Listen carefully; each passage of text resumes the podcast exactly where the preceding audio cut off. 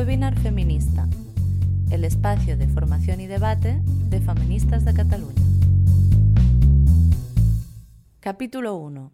Acoso y resistencia de las mujeres en el deporte, con Paula da Pena. Buenas tardes, bienvenidas al webinar de hoy de Feministas de Cataluña. Primero de todo, como siempre, muchísimas gracias a todas las asistentes por acompañarnos hoy y por todo el interés que siempre nos mostráis. Para quien todavía no nos conozca del todo, Feministas de Cataluña es una organización feminista radical que defiende la igualdad real y efectiva entre mujeres y hombres. Somos abolicionistas del género y luchamos contra la explotación sexual y reproductiva de las mujeres y contra todas las formas de violencia machista. Podéis encontrar todos nuestros recursos, nuestros materiales y todas las formaciones que vamos realizando en nuestra página web feministas.cat. Bueno, hoy estamos de estreno porque con este webinar inauguramos el nuevo ciclo de formación y debate de otoño de 2021. Esta tarde tenemos con nosotras a Paula da Pena. Ella es futbolista, educadora y feminista, que nos hablará de acoso y resistencia de las mujeres en el deporte. Como es la primera sesión de este nuevo ciclo, como decía, con el permiso de Paula, me gustaría presentaros muy brevemente eh, cuáles serán los siguientes webinars que tendremos en este ciclo, porque, bueno, como siempre, todas las compañeras le hemos puesto muchísima ilusión y muchísimo trabajo en la organización de estos ciclos. Entonces, tendremos cuatro webinars más después del de hoy. El próximo será el 5 de octubre. Nos acompañará la escritora Mimun Hamido con una conferencia que girará alrededor de su libro No nos taparán. Es un libro de muy reciente publicación de este mismo año con ella hablaremos del patriarcado islámico y de cómo éste ha encontrado ciertas complicidades en Occidente. También hablaremos con ella del hijab como símbolo de presión, que muchas veces, demasiadas veces, es celebrado como símbolo de diversidad, escondiendo una realidad más oculta que hay detrás. Bueno, un tema muy adecuado en los tiempos que corren, como, como todas sabéis. El siguiente será el 26 de octubre. Nos acompañará Gemma Cánovas con una conferencia que hemos titulado El género de la violencia, aportaciones de la atención psicológica. Bueno, Gemma es psicóloga con una amplísima experiencia en psicología de la mujer, maternidad e infancia, con una amplísima experiencia como asesora de centros, como asesora en programas de prevención de la violencia machista. Entonces, bueno, como sabéis, también un tema de, triste actualidad siempre, en el que, bueno, se requiere también abordarlo desde una perspectiva muy profesional y muy seria, que es lo que haremos con, con Gemma desde, desde, desde este punto de la atención psicológica. El siguiente webinar será ya en, noviembre, el 16 de noviembre. Tendremos a la doctora endocrina Carme Valls con una conferencia también que girará alrededor de su libro eh, que se llama Mujeres Invisibles para la Medicina, también que publicó el año pasado y me consta también que muchas compañeras lo habéis leído. En este libro se plantean preguntas muy interesantes como por ejemplo, ¿por qué cuando un hombre acude a urgencias por un dolor de tórax se le realiza rápidamente un electrocardiograma y en cambio cuando va una mujer con los mismos síntomas se le da un ansiolítico. Entonces, bueno, en este libro también abonda en otros aspectos, como por ejemplo cómo, cómo se atiende y medicaliza la violencia machista o, por ejemplo, cómo afecta la presión estética en los cuerpos de las mujeres específicamente.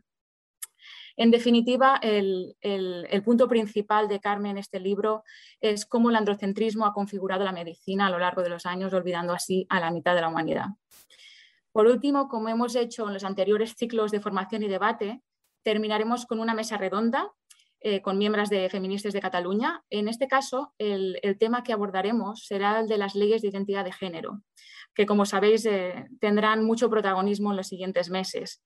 Entonces, justamente lo que haremos será eh, ponernos al día, actualizar en qué momento se encuentran estas leyes, porque esta mesa redonda será el 9 de diciembre y analizaremos eh, qué recorrido han tenido, qué recorrido tendrán en los siguientes meses a partir de entonces.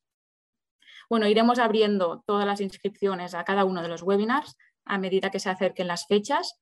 Lo iremos anunciando en nuestras redes sociales, que aprovecho para, recordarlas. En Twitter somos arroba feministes barra baja cat, en Instagram somos arroba feministes.cat y en Facebook nos podéis encontrar como Feministas de Cataluña. Ahora sí, paso ya a, presentar a la ponente de hoy. Tenemos el placer de que nos acompañe Paula da Pena, como he dicho. Ella es graduada en Ciencias de la Actividad Física y del Deporte por la Universidad de Vigo. También cuenta con un máster en profesorado en Educación Física. De hecho, muy recientemente ¿no? ha presentado su TGM, su trabajo final de máster, que es un análisis bibliográfico de los sesgos de género y del transgenerismo en la educación física, un tema muy interesante, como veremos hoy en su exposición. Paula se declara feminista radical, abolicionista del género y forma parte de organizaciones feministas como por ejemplo DOFEMCO, Docentes Feministas por la Coeducación.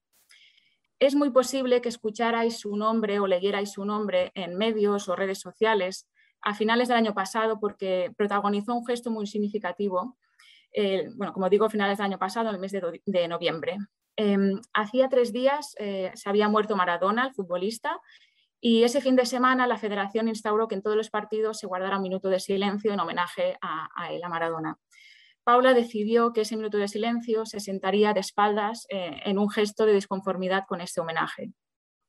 Por ese gesto, la, imagen de ese gesto se viralizó en redes sociales, por ese gesto recibió Paula, em, además de un apoyo, unos aplausos y, mucha gente que estaba de acuerdo en, ese gesto, pero por otra parte recibió un acoso brutal eh, llegando a recibir amenazas de muerte y de violación. Eh, repito, por simplemente sentarse de espaldas y en silencio, sin quitarle a nadie el derecho de, rendirles homenaje si quisiera. Hay una cosa que dijo Paula cuando le preguntaron sobre el tema que me gustó mucho, y es que, bueno, primero es que Maradona eh, murió justamente el 25 de noviembre, que es el día para la erradicación de la violencia machista. Y entonces Paula recordó que justamente para ese día y para todas las víctimas de violencia machista no se había guardado minuto de silencio ninguno. Entonces, bueno, desde su ámbito, Paula, como veremos luego en su exposición, aporta análisis muy interesantes sobre las desigualdades en el mundo del deporte, pero también en el mundo de la educación, tan importante realmente porque son los ciudadanos del futuro. Y además creo yo que lo hace fiel a unos valores y unos principios que son muy sólidos. Quería recordaros que cualquier pregunta que le queráis trasladar a Paula es bienvenida y la podéis dejar ah, en el chat de abajo y también en la pestaña de preguntas y respuestas. Primero ella hará una exposición inicial y luego abriremos turno de preguntas en el que le, iré leyendo vuestras preguntas y ella irá respondiéndolas. Recordad también que estamos tuiteando en directo con el hashtag webinar feminista, así que también os animamos a todas a hacer lo mismo con todos los comentarios que, que queráis hacer al respecto. Y ya está por mi parte, y así paso la palabra a Paula, que te agradecemos un montón, Paula, que estés hoy con nosotras y que te podamos escuchar. Muchas gracias. Adelante. A vosotras. Eh, bueno, buenas tardes. Yo soy Paula da Pena. Eh, para empezar, me gustaría decir que bueno, he centrado este webinar de acoso y resistencia en el deporte de las mujeres en mis experiencias como mujer y como deportista, ya que no han sido pocas y muchas de ellas no muy agradables. Eh, no voy a centrar todo en mí, pero sí que contar esas experiencias que como yo, pues muchas otras mujeres han tenido que vivir y, que aguantar para poder dedicarse a lo que realmente les gusta y a la realidad del día a día. Así que vamos a empezar por el principio. ¿Qué sucede cuando una niña dice que quiere jugar al fútbol? Bueno, lo primero que hacen los padres es preguntarles que si están seguras, que por qué no escogen otro deporte. Eh, me imagino que en esas opciones de otro deporte eh, estarán pensando en la danza o en la gimnasia rítmica, porque nos dicen que esas cosas son las que son de mujer. Y bueno, yo por suerte no he tenido ese problema en casa, pero sí que he tenido varias compañeras que, a las que sus padres no les dejaban jugar al fútbol desde pequeñas. Eh, a una de ellas la, la conocí la temporada pasada, solo llevaba jugando un año, tenía 17 ya. ¿Y por qué? Cuando yo le pregunté por qué, por qué no lo habían dejado, eh, su respuesta fue que su madre no quería que jugase al fútbol porque es un deporte de hombres. Porque esto es lo que se nos dice a las mujeres cuando queremos hacer lo que nos gusta, a las que rompemos los, los estereotipos de sexistas. Pero ¿qué pasa cuando ya estás dentro? Voy a empezar por lo que tienen que aguantar las árbitras que que tampoco es poco, y voy a poner un vídeo que... y después contaré una anécdota porque a mí me pasó lo mismo viendo un, un partido de fútbol. Insultos machistas en un partido de fútbol, insultos a una árbitra en un partido de benjamines y en un partido de chavales de 10 años. Una vergüenza. ¡Con bandera! ¡Con la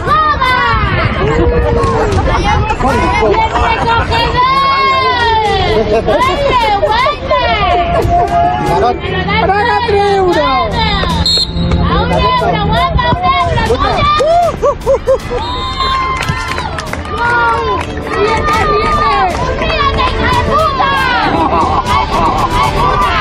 son los insultos a una árbitra de algunos padres de los jugadores del Piera.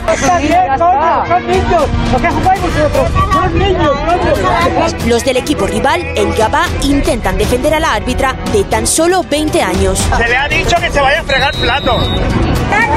¡Al árbitro! Y tú lo ves normal. Y lo ves normal.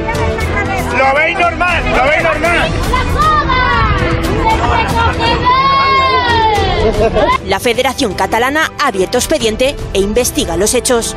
Llevan tres horas diciéndole que se a fregar al árbitro, tío. Eh, yo hace 12 años fui a, a ver un partido de fútbol de mi primo pequeño, que él debía tener sobre 7 años. Eh, yo, pues eso, tendría, tendría 12. Arbitraba una chica de 15 o, o 16 años y los padres se pasaron todo el partido gritándole lo que hemos visto, bueno, lo que habéis escuchado en, en el vídeo, que si vete a fregar, que si dónde tienes la escoba, que si hija de puta, que si no vales para nada, no tienes ni puta idea. Y bueno, ahora sí que sí que voy a hablar de mí. Eh,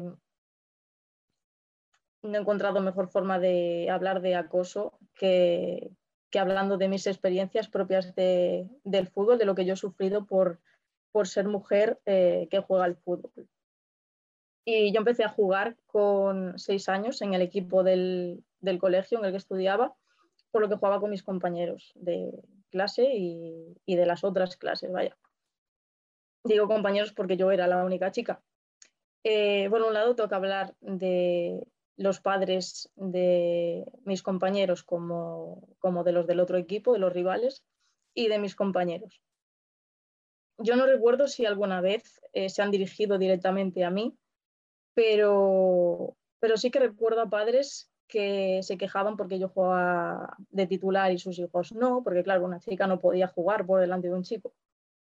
Y también recuerdo un partido que, en el que un niño no era capaz de quitarme el balón. Y su madre, mmm, no se le ocurrió a su madre no se le ocurrió otra cosa que decirle a su hijo que, que me partiera las piernas. Yo tenía ocho años aproximadamente. Y bueno, que claro, ¿cómo, dejaba su hijo que una niña lo, lo ridiculizase? Eso no podía ser. Bueno, yo de ese partido salí con, con los tacos marcados en la cara. Para que veáis lo que, a lo que incitan los padres a sus hijos cuando una niña les está ganando. Eh, bueno, en cuanto a mis compañeros, al principio era todo muy guay. Eh, yo siempre me, relacioné más con, los chicos de mi clase que con las chicas. Eh, aunque mis, amigos mis amigas desde los tres años siguen conmigo pues, hasta ahora, desde los tres años hasta ahora. Pero yo jugaba con, con ellos al fútbol en los recreos, en los cumpleaños también, lo mismo. Y todo iba muy bien en ese aspecto hasta que bueno, llegamos a la ESO y nos cambiaron de, de clase, de, grupos. Y bueno, unos por un lado, otros por otro, y yo ya no estaba en clase con mis amigos, o los que decían ser mis amigos, porque en cuanto se empezaron a juntar con el resto de chicos, eh, aunque bueno, uno de mis amigos esto solo me hablaba por redes sociales porque quería echar un polvo, porque son así también, y como yo era su amiga y él decía que yo le gustaba, pues, ¿por qué no? Y como era su amiga, yo tenía que hacerlo. Luego no me saludaba y con el resto del instituto, eh, pues me insultaba. Pero yo era su amiga. Que si marimacho, que si eres un tío, lesbiana de mierda, eh, pues todas esas, todos esos insultos que, que muchas hemos sufrido. A mí desde siempre me importó bien poco lo que pensaran de mí, pero os imagináis que fuese una persona, eh, como las hay muchas, a las que realmente les afecta todo lo que les dicen, que, que necesitan encajar como sea, que yo reconozco que he tardado muchos años en, en decir que abiertamente que era lesbiana, pues por todo lo que me decía en el colegio, al entrar en un equipo femenino a los 12 años sí que es verdad que había un poco los ojos porque digamos que un 60% de jugadoras, estimado por, lo, por, mi experiencia, son lesbianas en un equipo de fútbol. Eh, pero bueno, no fue hasta los 21 que yo eh, lo dije abiertamente. Y bueno, todo esto porque yo no quería darles la razón, no quería darles la razón, pero de ahí a ser un tío hay bastante, ¿no? Eh, ¿Y os suena de algo?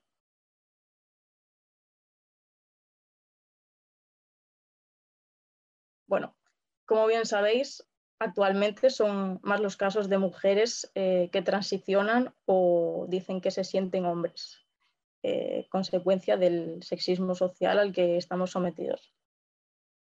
La disforia de género es una de las consecuencias más graves de, este sexismo, sobre todo ahora con esta nueva religión queer eh, contra la que luchamos día a día. Y bueno, si alguien no sabe lo que es la disforia de género, lo explicaré con, ejemplos de mi propia experiencia, ¿vale? Yo desde mi experiencia, eh, aparte, he visto diferentes casos, más más de los que me gustaría, de mujeres lesbianas, porque no, había ningún hetero, todas lesbianas, eh, valga la redundancia de mujer lesbiana, dentro del fútbol femenino. Y eh, que ahora dicen ser hombres. Ningún hetero, todas lesbianas, como dice.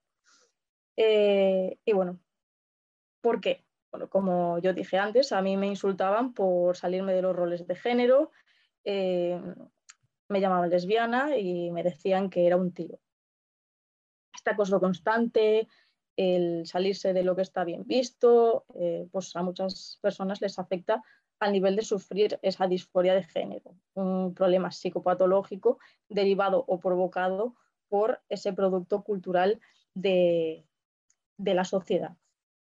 Que, bueno, eh, básicamente por el género, que llega al nivel de preguntarse, ¿y si de verdad soy un tío? Eh, ¿Me gustan las mujeres? ¿Me gusta el fútbol? Lo que está considerado de hombres. Empiezas a pensar que has nacido en el cuerpo equivocado, eh, a pensar que a lo mejor tienen razón, que sí que eres un hombre. Yo lo he llegado a pensar, porque si fuese un hombre realmente todo sería más fácil. Eh, aunque ese pensamiento en mí no durase más que decir la frase en mi cabeza y luego pensar, vaya tontería, porque me guste el fútbol, yo no soy un tío.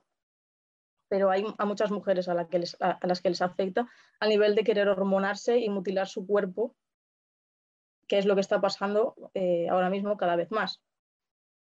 Y en un solo año, en la Primera Nacional, eh, que es la categoría en la que jugaba yo el año pasado, en un solo grupo, cuatro hombres trans que yo conozca. Eh, Álvaro, que es la portera del Victoria de, Coruña, el equipo que se enfrentaba a nosotros para conseguir el ascenso a la Reto Iberdrola. Andrés o Irene, que la llamaban Irene para que no supiéramos que se estaba hormonando ya. Eh, Eric y Nico. Esas son las cuatro, las cuatro personas. En un solo año, eh, esas cuatro personas han estado hormonándose o queriendo hormonarse. Y queriendo empezar el, proceso eh, pues, cuanto antes, ¿no?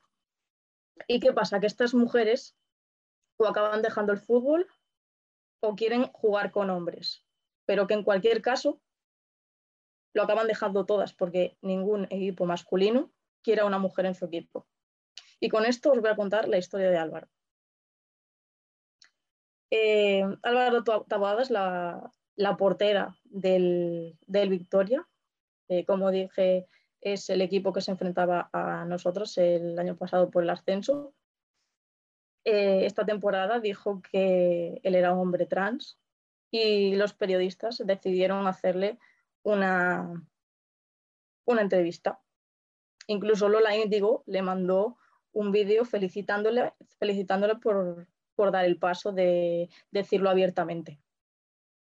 Bueno, a Álvaro le preguntaron que cómo se dio eh, cuenta de que, era un hombre trans. Y dijo que llevaba pensándolo eh, bastante tiempo, pero que dio el paso porque gente cercana lo veía mal y que no se sentía a gusto. O sea, no fue por, él, fue porque la gente cercana se lo decía. Le, preguntaron eh, cuál fue la primera persona a la que se lo contó y dijo que fue su ex, ahora una amiga más. Y como dije antes, Álvaro es lesbiana. Eh, la empezó a tratar como quería eh, para ver si así pues, se sentía más a gusto y dijo que así fue. Le preguntaron también que si quería jugar en un equipo masculino.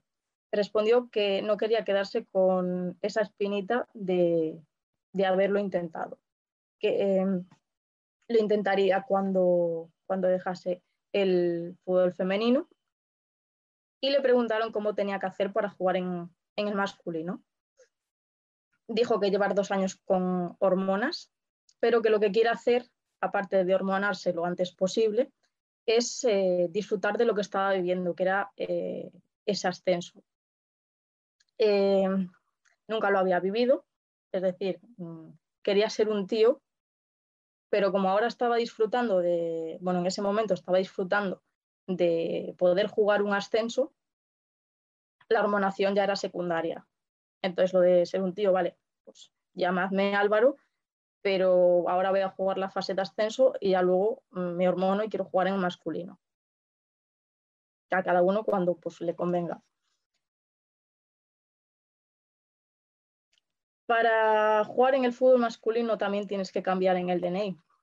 Eh, y le dijeron, eh, en el psicólogo mm, le informaron para que consultara con todas las conocéis, me, eh, supongo, sobre todo una, Crisalis para que le resolvieran todas sus dudas.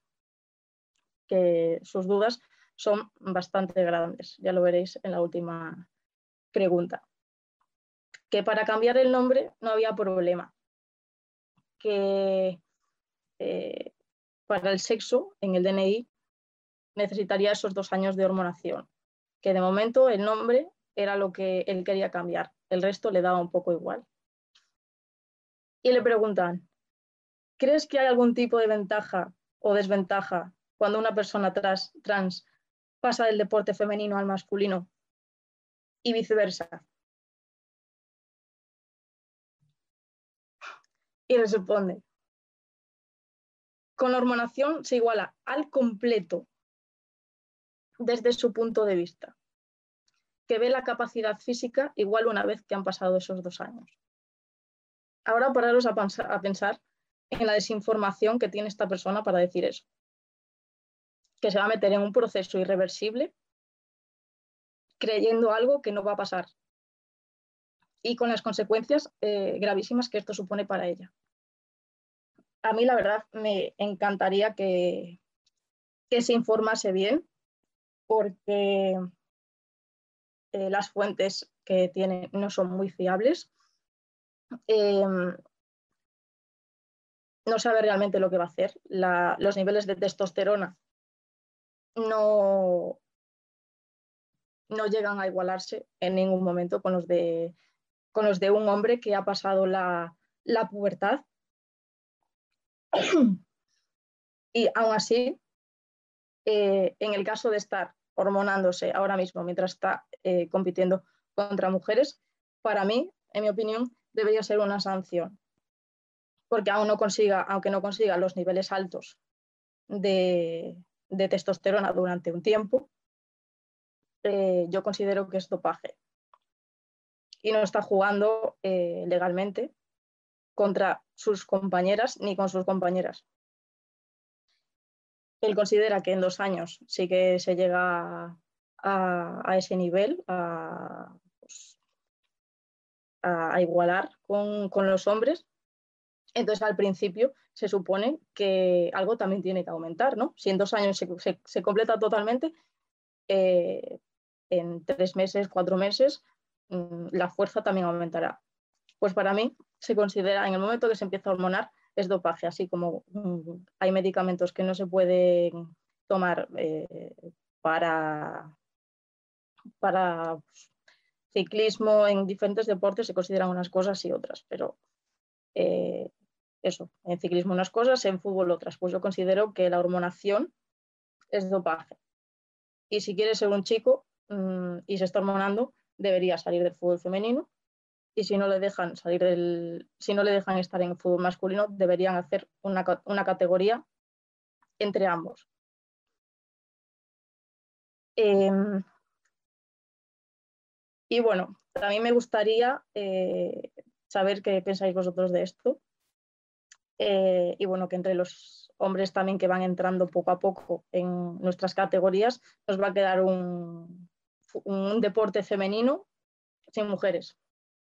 Y por eso ahora quiero eh, hablaros también de, de varios hombres que en estos últimos años han decidido que querían eh, jugar en, o competir en categorías de mujeres, dejando a estas pues, fuera de los mismos. Empezamos por Hannah, que, bueno, eh, bueno, primero, ¿por qué, ¿por qué, tenemos que seguir luchando contra, estas injusticias? Esto es una de las eh, consecuencias que, ocurre. Eh, las categorías eh, deportivas separadas en base al sexo existen para garantizar la competición justa, en igualdad de condiciones, ya que hombres y mujeres pues, tenemos esas diferencias anatómicas que producen ventajas deportivas. Mm, entre ellas, pues, tiene una mayor densidad ósea, una mayor masa muscular, mayor altura promedio, eh, mayor resistencia física, mayor peso, eh, unas extremidades más largas. Y además las eh, mujeres tenemos el corazón más pequeño y durante el ciclo menstrual pasamos por diferentes etapas que afectan mucho a nuestro rendimiento. Sin entrar en tecnicismos, voy a nombrar así las, las más importantes, ¿vale? La etapa folicular, que el nivel de estrógenos, mm, digamos, es muy alto, por lo que sí se puede alcanzar una intensidad muy alta durante el entrenamiento o la competición. La etapa de ovulación, eh, que se puede conseguir una mayor exigencia, pero que dura muy poco porque hay un mayor nivel de, progesterona y por lo tanto el nivel de fuerza descendería y lo que no permitiría que hombres y mujeres pues, compitieran al mismo nivel o que las, mujeres entrenemos eh, siempre al mismo nivel. ¿vale? Y luego estaría la etapa de sangrado, que es donde, donde perdemos hemoglobina y que es el, el componente principal de la oxigenación muscular por lo que los músculos no, oxigenarían, la recuperación eh, es mucho más lenta y podría ocasionar lesiones. El que, el que haya estas diferencias eh, anatómicas y, fisiológicas, entre otras, pues supone unas ventajas, no solo de los hombres, llevando consigo pues, la usurpación de, los puestos de las categorías femeninas, eh, además eh, traían los espacios privados como son eh, baños y se pone en riesgo las condiciones de igualdad, pero bueno, que no es solo un problema de igualdad. debido a estas ventajas físicas, en deportes de equipo de contacto de, lucho, de lucha hay un mayor riesgo de lesiones severas como vamos a ver a continuación. Os voy a nombrar algunos, como dije antes. Eh, se dedica al, al balonmano y fútbol australiano. Eh, mide 1,90 y pesa 100 kilos. Y en 2013 eh, disputó un mundial masculino. Y bueno, en 2019, en 2019 después de disputar encuentros internacionales con Australia en la categoría masculina, o sea que ella competía con, hombres, pasó a la pubertad masculina, pues pasó a convertir en la selección femenina, siendo el miembro más destacado del equipo con 23 goles anotados en la, clasificación eh, para el Mundial de Japón. Fallon Fox, que se dedica a las artes marciales mixtas, es un ex marine de los Estados Unidos y a los 38 eh, a los 38 años empieza a competir en artes marciales mixtas, en categorías de mujeres. En 2014, en el primer asalto de un combate, le partió el cráneo a su contrincante. Y de lo que se ríe y se jacta porque es una manera de pegar a TERFs y a mujeres legalmente. Alana, que también eh, es del estilo de Fallon Fox, es más, es, eh, digamos, su discípulo, porque dice que quiere seguir los pasos de Fallon Fox. Y hace cuatro días debutaba en, también en artes marciales mixtas, ganando, por supuesto. Eh, Gabriel se dedica al baloncesto y con, con 50 años se unió al equipo universitario femenino de Mission College en California. Y en Estados Unidos, eh, las universidades ofrecen becas económicas, tanto por deporte como por otros ámbitos, música, eh, cualquier otra cosa. Y en este caso, aunque no compita en Juegos Olímpicos o, en otros campeonatos, les está quitando esas becas a, a mujeres que necesitan el dinero, las, esas becas económicas para poder estudiar. Porque en Estados Unidos las universidades son privadas, son carísimas. Yo estuve eh, en una universidad allí jugando y el año, no sé si el año o el semestre, eran 35 mil dólares. Por lo que mucha gente no se lo puede pagar y, y si no es con una de estas becas, eh, no podría entrar o estudiar en la universidad y esta persona con 50 años le está quitando eh, las oportunidades a, una persona, a una mujer, en realidad. Eh, que bueno, eh, de esta se ha hablado mucho últimamente porque participó en los Juegos Olímpicos de Londres, de, Londres y de Tokio. se dedica a la alterofilia. En 1998 estaba batiendo récords en categorías junior masculinas y en 2017, 2018 y 2019 eh, ganando oros en, todos los campeonatos a los que presentaba. Eh, de mujeres, claro. En 2021 participó en los Juegos Olímpicos de Tokio este, este verano y quedó último en su categoría, supuestamente por no ser capaz de levantar el peso que había levantado en muchísimas otras ocasiones anteriormente. Y de esto se ha hablado mucho, se, ha dicho que era muy probable que como había habido mucho jaleo y, mucha repercusión, que la gente no estaba de acuerdo con lo que estaba haciendo, mm, se pensó que lo hizo a propósito. Yo también lo pienso, en realidad. Eh, Sisi Telfer, que se dedica al atletismo y pasó de competir en categorías masculinas en las que no entraba en los 200 mejores a ganar el título nacional de los Estados Unidos en 400 metros vallas. Y bueno, ¿cuántas estáis hartas de que los hombres os digan lo que tenéis que hacer? Em, bueno, me sé, me sé, la respuesta. Eh, me imagino que todas. Y bueno, y si encima de tener que aguantar que un hombre te diga lo que tienes que hacer, te falta el respeto, te insulta o es agresivo. Em, todas lo sabemos. Yo eh, os hablo de, en este caso, los entrenadores. En los años que llevo jugando al fútbol, eh, que han sido 19, eh, he visto actitudes por parte de entrenadores que no me han gustado nada. Mm, básicamente me han dado mucho asco.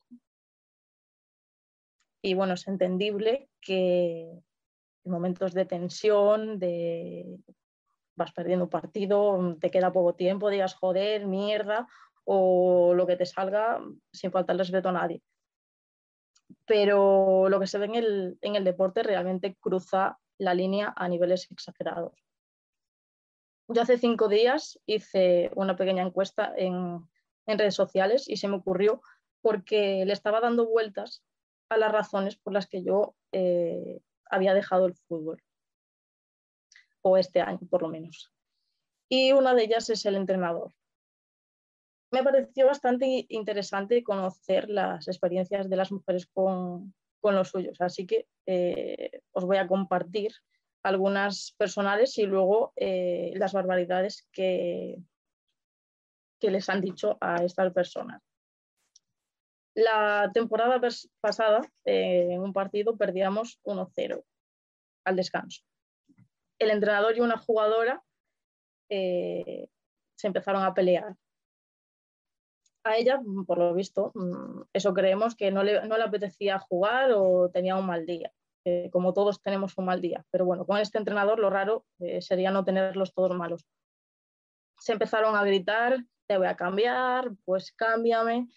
Entramos al vestuario y el entrenador reventó una botella contra la pared. Agua por todos lados, plástico por todos lados. Y según él, esta temporada está más calmado que las anteriores. Así que imaginaos cómo sería antes. Si en, esta en esa temporada reventaba botellas contra las paredes, las anteriores no me imagino si estaba peor. Y este fin de semana, eh, una compañera, una amiga del equipo que sigue jugando ahí, eh, me contó que lo único que le dijo el entrenador al terminar el partido fue, cómprate un sujetador que te apriete más las tetas que se te impide correr. Y hoy me enteré de que este mismo entrenador, esta temporada, eh, les dijo que eh, les iba a controlar el peso. Les va a controlar el peso con una báscula mm, de las que tenemos todos en casa y que si suben 100 gramos, no sé cómo va a controlar todo eso porque la báscula es una porquería, eh, que si suben 100 gramos o máximo un, kilo les da, que el jueves de, la semana siguiente se van a, pasar todo el entrenamiento corriendo. Eh, lo primero, está, mm, le puede ocasionar graves problemas alimenticios a muchas jugadoras, porque encima yo, yo le dije a esta compañera, por lo menos tendrá, tendrá alguna manera de medir si lo que has ganado es músculo o grasa, porque hay mucha diferencia de ganar músculo o grasa. Y les, le, dije que, tenía que tener también en cuenta el ciclo menstrual, ya que cuando tienes la regla, el, peso puede aumentar. No en todos los casos, pero puede aumentar. Y el entrenador dijo que no le contasen tonterías, que a él eso no le valía de nada. Que si subían de peso, iban a correr. Y lo que digo, puede ocasionar eh, problemas alimenticios. Es más, una de mis compañeras ya dijo, pues yo no voy a comer. Y, bueno, eh, ahora os voy a compartir las, eh, las respuestas que me dieron, que son un poco de este, de este estilo. Aquí me comentan que su entrenador gritaba, insultaba, daba golpes eh, y hacía bueno, llaves no permitidas en esas disciplinas. Eh, un entrenador de 35 años eh, con una jugadora de 13 años, una relación de 6 años y a ella la internaron en un psiquiátrico. Cuando ella tenía 18 años salió a la luz, dejó el deporte y él sigue entrenando. De eso hacía 10 años. Golpes al banquillo, gritos, golpear objetos, intentarse liar con jugadoras, comentarios sexuales y amenazas. Otros prefieren chicas guapas antes que, antes que las feas para, para jugar. Eh, preferencias entre jugadoras, eh, machismo, proteccionismo, insultos, no te dejan eh, tomar decisiones, priorizan a los tíos. Aquí por parte de un entrenador, acoso sexual, pedofilia, maltrato psicológico, lo típico, no valéis para nada, no tienes ni puta idea, vete a limpiar la casa, no debiste salir de la cocina.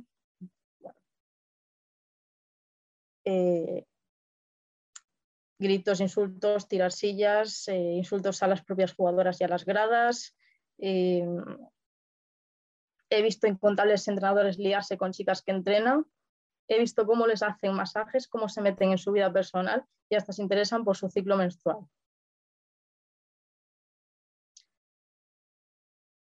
Jamás he visto a una maestra o entrenadora encararse a un árbitro o lanzar objetos.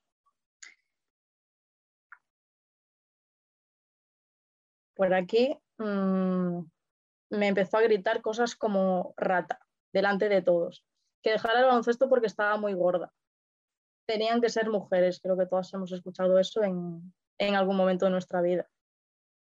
Eh, he oído entrenadores hablar de otras jugadoras, preguntarme de dónde había sacado tanto pecho al probarme el chándal eh, a los 14 años. Ignorar una advertencia de pérdida de peso heavy en una compañera. Eh, le dijo a una compañera de 15 años que si no, eh, que si no lo hacía bien le daría jugar en tanga delante de los chicos.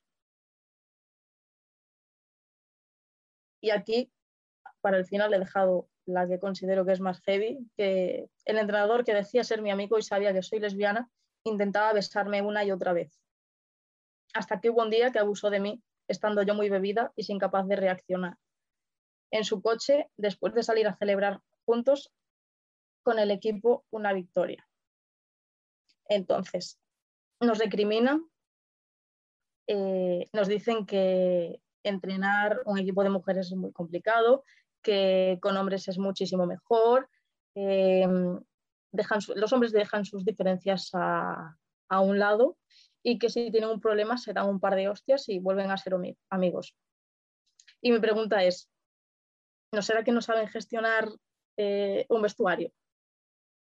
Porque a las mujeres no les pasa eso.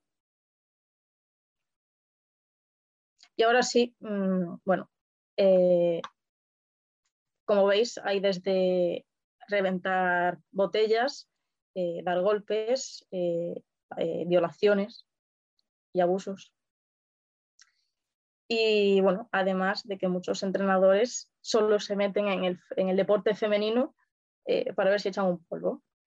Yo he conocido a muchísimos preparadores físicos que me han entrenado a mí, que solo entraban en el deporte femenino para echar un polvo, para ver si alguien caía. Y bueno, para este mal cuerpo vamos a hablar de la brecha salarial que, bueno, que rodea al deporte femenino, ya que bueno, eh, esto solo es el reflejo realmente de lo que ocurre en la sociedad y como muchos otros ámbitos, eh, las mujeres pues, seguimos teniendo salarios eh, más bajos que, los hombres. Dentro de este ámbito, entre los 100 deportistas internacionales con más ingresos, solo hay una mujer, que según la lista Forbes es Serena Williams. Serena ocupa el puesto 51 eh, y unas ganancias de 27 millones. En comparación, Roger Federer que está en la cuarta posición, eh, y en el mismo tiempo sus ganancias han sido de 64 millones. A nivel nacional eh, hay un caso muy reciente, un caso lamentable aquí en España, que el Atlético de Madrid femenino recibió 1.352,28 euros por ganar la Liga Profesional de Fútbol Femenino. O sea, la misma cantidad de hace 15 años. 54 euros por cabeza, por jugadora. Y sin llegar a comparar esto con el Atlético de Madrid masculino, que lo haremos más tarde, pero comparándolo con el campeón de la Copa Federación, que es un campeonato entre equipos de segunda B y tercera división, hay una diferencia de 88.647,72 euros.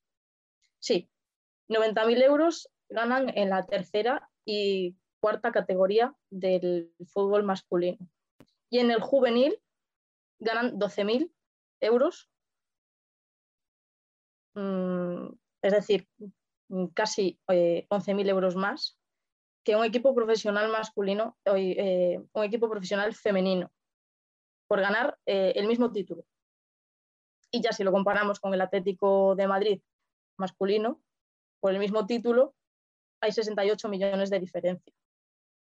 68 millones. Bueno, el Barcelona es eh, el club español que mejor paga a sus jugadoras. La media es de 150.000 euros anuales y un mínimo de 16.000 euros anuales. El sueldo semanal de un, del jugador que más cobra del Barcelona, que es Antoine Griezmann, es de eh, 689.040 euros, que son casi 36 eh, millones anuales. Y mientras que en Estados Unidos, que no es un país eh, para tomar ejemplo de nada, pero ha eliminado la desigualdad salarial. Y como este, Noruega, Dinamarca, hace nada la selección de Irlanda también. Y en España lo, lo único que se ha conseguido es que en 2020 se haya profesionalizado la máxima categoría del fútbol femenino. En 2020. Se dice que a la gente mm, pues no le interesa el deporte femenino, eh, que pues por eso el ingreso es menor y pues por ende los salarios son más bajos. Eh, pero yo me pregunto, ¿no será es que no se le da la suficiente visibilidad al deporte femenino? Yo como sé que hay un partido si no hay información en ningún lado. Mientras que en el bar de al lado de nuestras casas hay carteles hasta con los partidos de la segunda división masculina o incluso de la tercera. Para empezar, recibimos eh, un peor trato respecto a los horarios de los partidos y, fechas. En esto, esto lo he vivido yo eh, personalmente de primera mano porque aún estando en categorías superiores al, masculino, eh, los equipos, los clubes que tienen masculino y femenino ajustan el, horario del femenino en función al de los hombres. Si ellos quieren jugar a las 4, eh, el femenino se cambia para las 6 o para la mañana, aunque ese sea el horario habitual del femenino. Y no tiene nada que ver con los horarios, pero el material también se lo quedan, eh, se lo quedan todos ellos. Si nosotros tenemos que entrenar con dos balones, 20 jugadoras con dos balones, pues así se entrena mientras que ellos tienen un balón para cada uno y alguno por si acaso. Allí no, se comparte nada. Las subvenciones que entran, las subvenciones que entran para el femenino, pues es el sueldo de los, de los chicos, porque de alguna forma hay que pagarle, ¿no? Y si el, club no tiene muchos ingresos, se saca las subvenciones del femenino para pagar a los, a los chicos, aunque repito, estén en categorías eh, inferiores ellos. Em, además de todo esto, eh, la escasa repercusión que hay en los medios de comunicación. Un estudio de la Universidad Carlos III sobre la mujer en la prensa deportiva eh, desveló la presencia de, de la mujer en, periódicos, en medios de comunicación, de un 5,11%. Eh, frente a un 92,2% eh, masculino. Pero realmente, ¿cuántas noticias de estas hacen referencia a, los méritos de las mujeres y no a otras cosas? Vamos a hacer un repaso por eh, diferentes eh, noticias, ¿vale? Aquí vemos eh, Anastasia eh, Brizgalova, la doble de Angelina Jolie que ha enamorado en los Juegos de Invierno. Deportistas olímpicas españolas que despiertan más pasiones. La lista de buenorras internacionales en los Juegos Olímpicos de Río. La lista de las atletas eh, olímpicamente atractivas. Mide 170 centímetros y pesa 98 kilos una portera balonmano sin complejos en Río 2016 y ponen la hamburguesita y, las patatas y una carita de risa, como si fuera gracioso. Carolina Marín ya está se ha echado novio. El top semanal, Winifred Fernández, la belleza dominicana por la que nos encanta el boli. Eh, Rivas, el hombre que convirtió en oro las rabietas de Carolina, porque claro, necesitamos a un hombre que nos controle por si algo va mal o, nos excedemos. Mayalen Churraut, una madre de oro. Y esta también tuvo bastante repercusión porque fue de los últimos eh, Juegos Olímpicos de Tokio. La tenista Paula Badosa deslumbra en los Juegos de Tokio. La tenista ex de David Broncano se clasificó este martes para los cuartos de final de los Juegos Olímpicos. Somos eh, novias de, somos eh, ex de, eh, salimos en portadas porque estamos buenas, no por nuestros méritos deportivos, porque somos madres, porque yo nunca he visto una portada de un hombre que, por ejemplo, de Casillas, un padre de oro, y que no fuera por sus méritos deportivos. Sergio Ramos lo mismo. Ahora se cambia de equipo y aparte de que solo se habla de Sergio Ramos, no se dice un padre de oro, no. Eh, vídeos sobre todo lo que ha hecho en su carrera en el Madrid o en el Sevilla y no nos habla de que es padre ni, ni de nada. En cambio, las mujeres tenemos que aguantar que se rían por nuestro físico, que si nos hemos echado novio, que si somos madres, que si somos ex de, que si estamos buenas. Y bueno, ahora sí, para finalizar del todo, lanzó una pregunta. ¿No os parece lamentable que las jugadoras de la selección de, de Noruega hayan sido multadas con 1.500 euros por no querer estar sexualizadas al jugar? Y bueno, hasta aquí eh, mi presentación.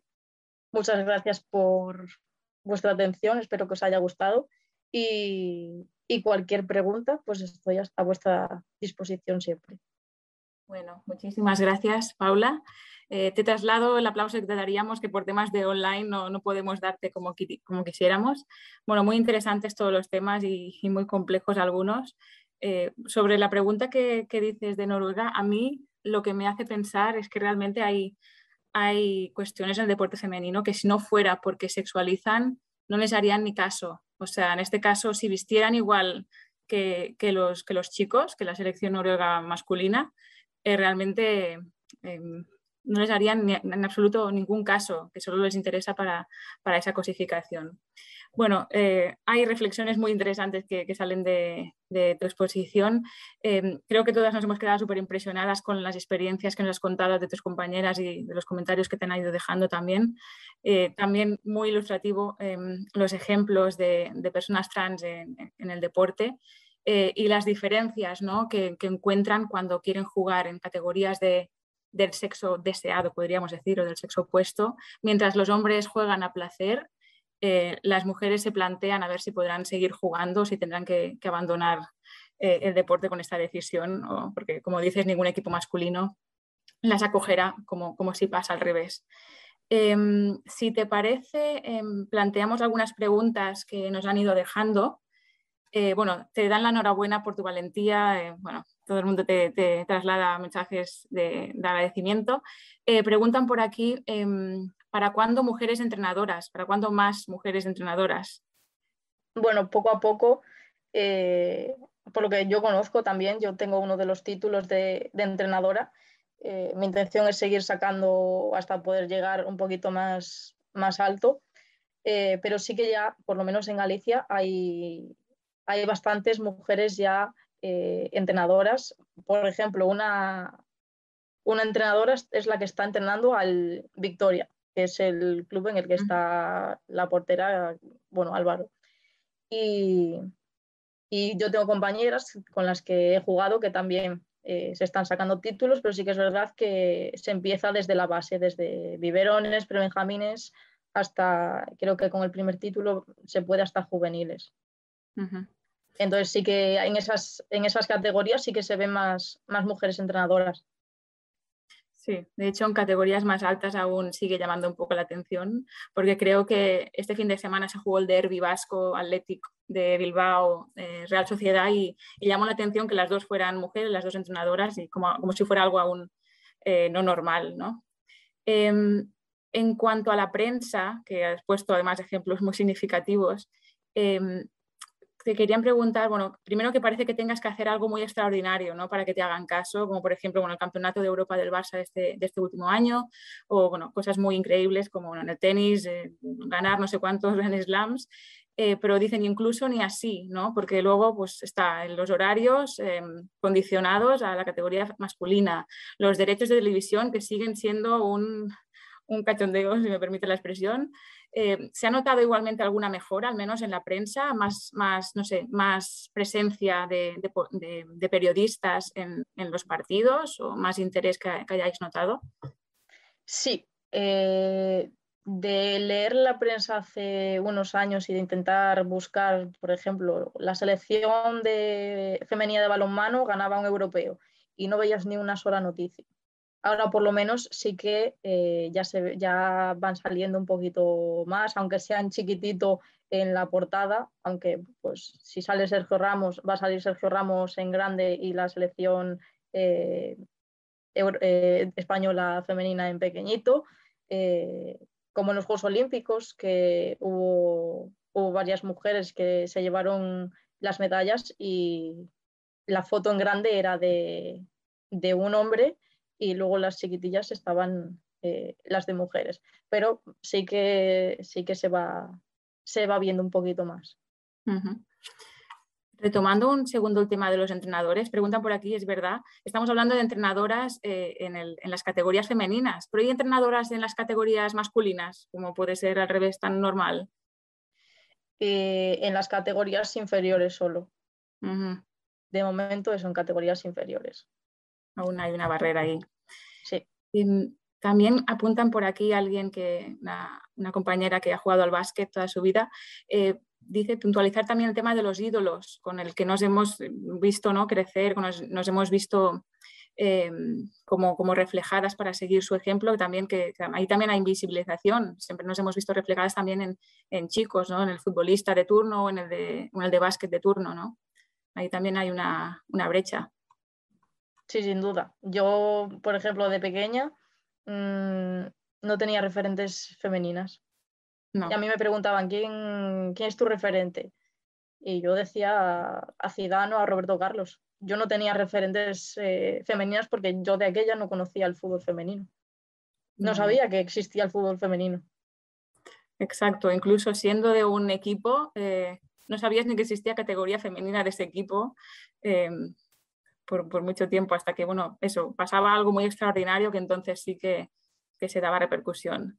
Mm. Em, sobre el fútbol femenino y estos casos que has explicado de, chicas eh, que se declaran trans, que dicen sentirse chicos y demás, eh, ¿cómo se trata el caso en los vestuarios? O sea, ¿sabes si hay algún protocolo estipulado para, seguir en estos casos o cómo se ha hecho en casos cercanos que conoces, si, si es que lo conoces?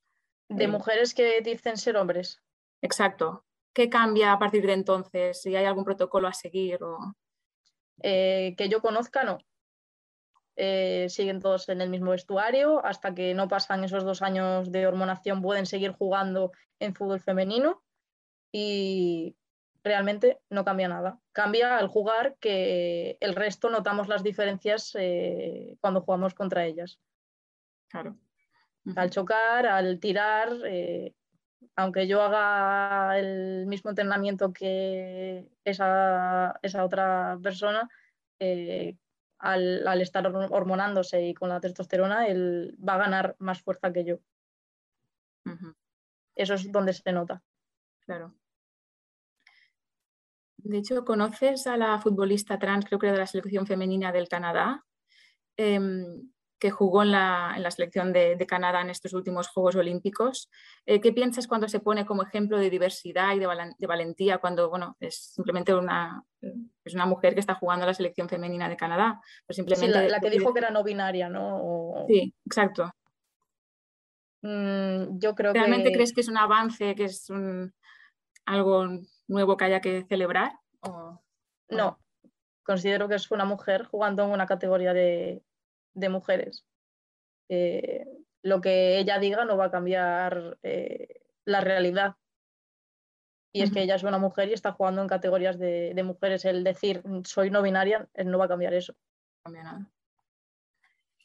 Hago una pregunta más sobre deporte y luego nos vamos porque nos están pidiendo que entres un poco en tu, en tu TCM y todo el aspecto de, la, educación física y demás. Pero em, en un caso también que hubo en el baloncesto de una jugadora de la selección femenina, em, que habló justamente de que el seleccionador cruzó esa línea roja que decías, ¿no? que les había estado presionando demás, y hizo estas declaraciones después de los Juegos Olímpicos. Eh, ¿Crees que realmente lo hizo para no destabilizar a sus compañeras, a su equipo y demás por, estas fechas tan señaladas que son los Juegos Olímpicos, o es que simplemente aún se siguen pensando que no recibirán el apoyo que necesitan y es mejor callar y ya cuando encuentres un momento mejor ya, ya lo dirás. Eh, yo creo que sí, que ahora mismo mm, te dicen, bueno, es mejor, es mejor callar, eh, tirar para adelante con lo que hay y, y, ya pues eso más adelante se, se verá a ver qué pasa.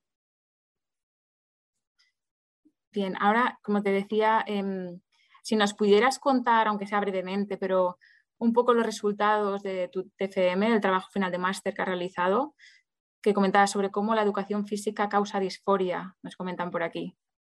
¿Hay algunos resultados que puedas compartirnos? Eh, vale, ahora mismo la presentación no la tengo por aquí porque os podría haber enseñado también unas pequeñas eh, cosillas, pero bueno, así brevemente, eh, en las clases de educación física, ahora se ve menos, pero, pero sí que, por ejemplo, cuando el profesor dice clase libre, los chicos se cogen el balón, todo el campo de, fútbol y a las chicas les queda una esquinita para jugar al voleibol que, o al baloncesto, a la comba o, a lo que puedan conseguir con ese trozo que les ha quedado. Eh, luego en las propias clases, eh, lo mismo, que al final el, el, profesor a veces dice, haced los grupos vosotros los chicos se van con los chicos y las chicas se van con las chicas. Ahí hay una segregación por sexos y, dice, y una chica a lo mejor quiere, quiere jugar con los chicos o se quiere jugar con, ellos al fútbol en una clase libre o, cualquier cosa.